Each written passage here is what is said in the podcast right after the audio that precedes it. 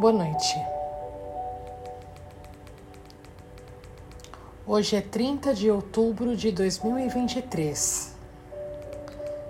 Nós somos o coletivo Girassóis, espíritas pelo bem comum.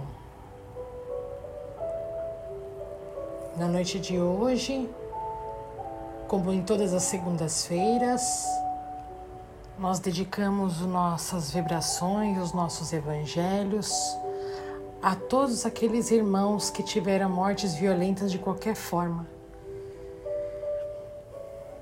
E nesse momento nós também nos unimos a todo o coro de orações espalhadas pelo planeta, vibrando por todos aqueles países que estão em conflito, os conflitos que seguem acontecendo em alguns países do Oriente Médio em alguns países da África, entre a Rússia e o país vizinho. E agora, nesse momento tão triste das últimas semanas de outubro que está ocorrendo na Palestina.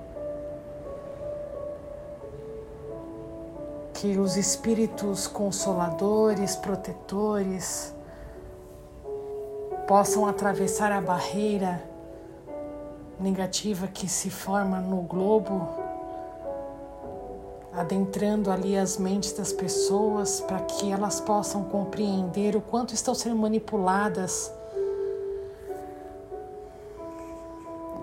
por poderes escusos e inescrupulosos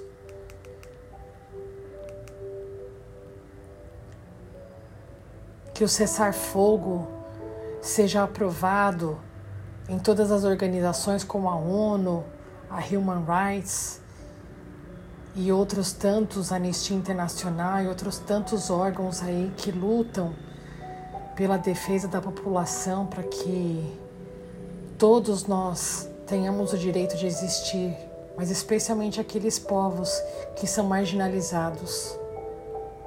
E também não podemos esquecer as lutas que temos ainda dentro do nosso país, especialmente entre o povo preto, os indígenas.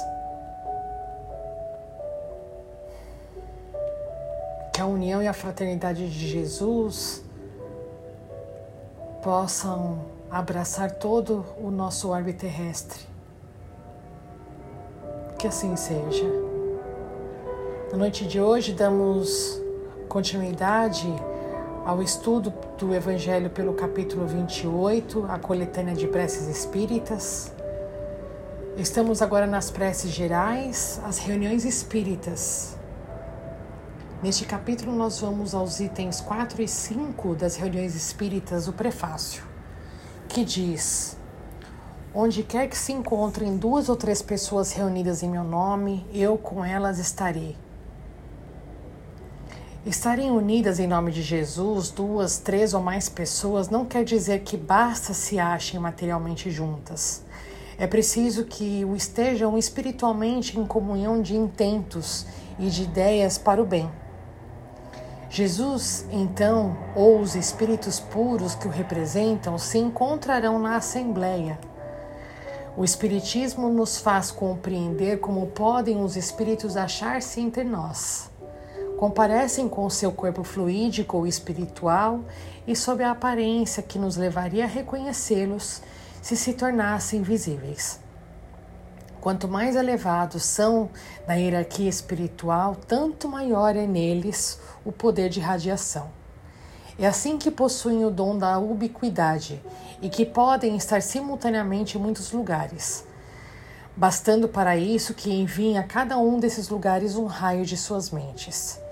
Dizendo as palavras acima transcritas, quis Jesus revelar o efeito da união e da fraternidade. O que o atrai não é um maior ou menor número de pessoas que se reúnam, pois em vez de duas ou três houvera ele podido dizer dez ou vinte, mas o sentimento de caridade que reciprocamente as anime. Ora, para isso, basta que elas sejam duas Contudo, se essas duas pessoas oram, cada uma por seu lado, embora dirigindo-se ambas a Jesus, não há entre elas a comunhão de pensamento, sobretudo se ali não está, não estão sobre o influxo de um sentimento de mútua benevolência. Se se olha com prevenção, com ódio, inveja ou ciúme, as correntes fluídicas de seus pensamentos, longe de se conjugarem por um, por um comum impulso de simpatia, repelem-se. Nesse caso, não estarão reunidas em nome de Jesus, que então não passa de pretexto para a reunião, não o tendo essa por verdadeiro motivo. Então aqui a gente lembra, né, desses momentos últimos que temos passado ao longo dos, dos últimos anos, o quanto há de pessoas se reunindo, dizendo estar em nome de Deus, em nome do Alcorão, em nome de Alá, em nome de da, Naturá, que seja qualquer religião, mas especialmente aqui em nosso país, quantas pessoas se reuniram, mas querendo causa, causas contrárias ao que Jesus nos ensina, ou que outros grandes filósofos ou grandes mestres que passaram por esse planeta pregavam a paz, a fraternidade. Continuando, isso não significa que ele se mostre surdo ao que lhe diga uma única pessoa. E se ele não disse, atenderei a todo aquele que me chamar, é que antes de tudo exige o amor do próximo. E desse amor mais provas podem dar-se quando são muitos os que os, os que ousaram, com exclusão de todo sentimento pessoal e não apenas. Segue-se que, se numa assembleia numerosa, somente duas ou três pessoas se unem de coração pelo sentimento de verdadeira caridade enquanto as outras se isolam e se concentram em pensamentos egoísticos ou mundanos. Ele estará com as primeiras e não com as outras. Não é, pois, a simultaneidade das palavras, dos cânticos ou dos atos exteriores que constitui a reunião em nome de Jesus, mas a comunhão de pensamentos em concordância com o espírito da caridade que ele personifica. Tal caráter de quem deve, devem revestir-se as reuniões espíritas sérias, aquelas em que sinceramente se deseja o concurso dos bons espíritos. E é isso que nós fazemos todas as noites, compartilhando esses evangelhos, prestando atenção a tudo que aqui nos é falado, lido, ofertado.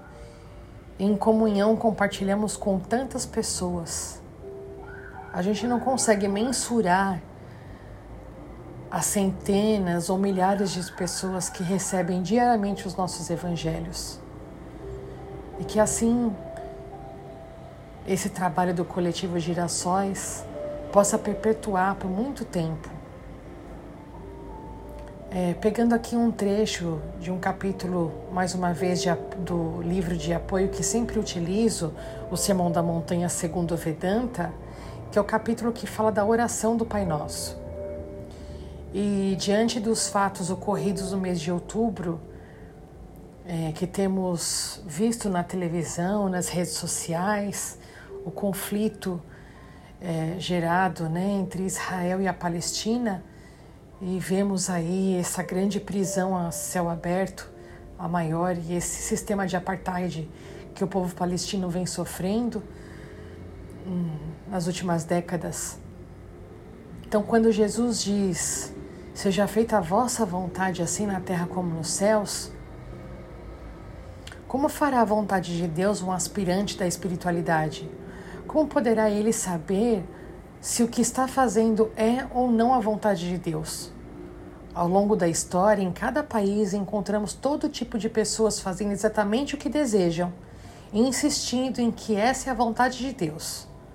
Mas, até que nos tornemos espiritualmente iluminados, até que Deus de fato nos fale, não podemos saber, em determinada situação, qual seja a sua vontade. Quando chegar o dia em que nos trouxer a união perfeita com Ele, de tal sorte que fiquemos literalmente inundados dele, então poderemos nos tornar seus instrumentos e fazer-lhe a vontade. Entretanto, mesmo em nossa ignorância atual, podemos confiantemente dizer que a vontade de Deus é tudo aquilo que nos conduz a Ele.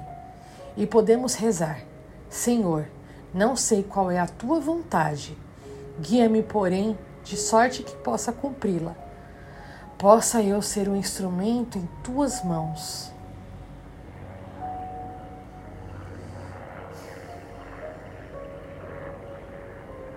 Então, quando São Francisco diz: Senhor, fazei de mim instrumento de vossa paz, é isso. Que nós sejamos luz e paz dentro de nossos lares e dentro de nós mesmos.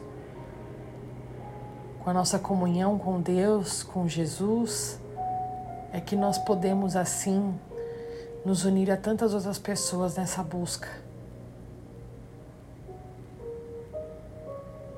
Fiquemos aqui com essa reflexão. Que seja feita a vossa vontade, Senhor, assim na terra como nos céus. Senhor, não sei qual é a tua vontade. Guia-me, porém, de sorte que possa cumpri-la, possa eu ser instrumento em tuas mãos. Que seja esse o nosso mantra, nossa oração diária, em todos os momentos do dia, sempre que nos comunicarmos com Deus. Senhor, não sei qual é a tua vontade Guia-me, porém, de sorte que possa cumpri-la, possa eu ser um instrumento em tuas mãos. Que assim seja. Nós agradecemos imensamente a você que nos ouve e nos compartilha. Nós somos o coletivo Girassóis, espíritas pelo bem comum. Tenham todos uma excelente semana. Que possamos finalizar o mês de outubro nos colocando à disposição da espiritualidade para abraçar os próximos dias e lembrar daqueles que se foram e fazer a nossa comunhão entre o céu e a terra. Que assim seja. Graças a Deus e graças a Jesus.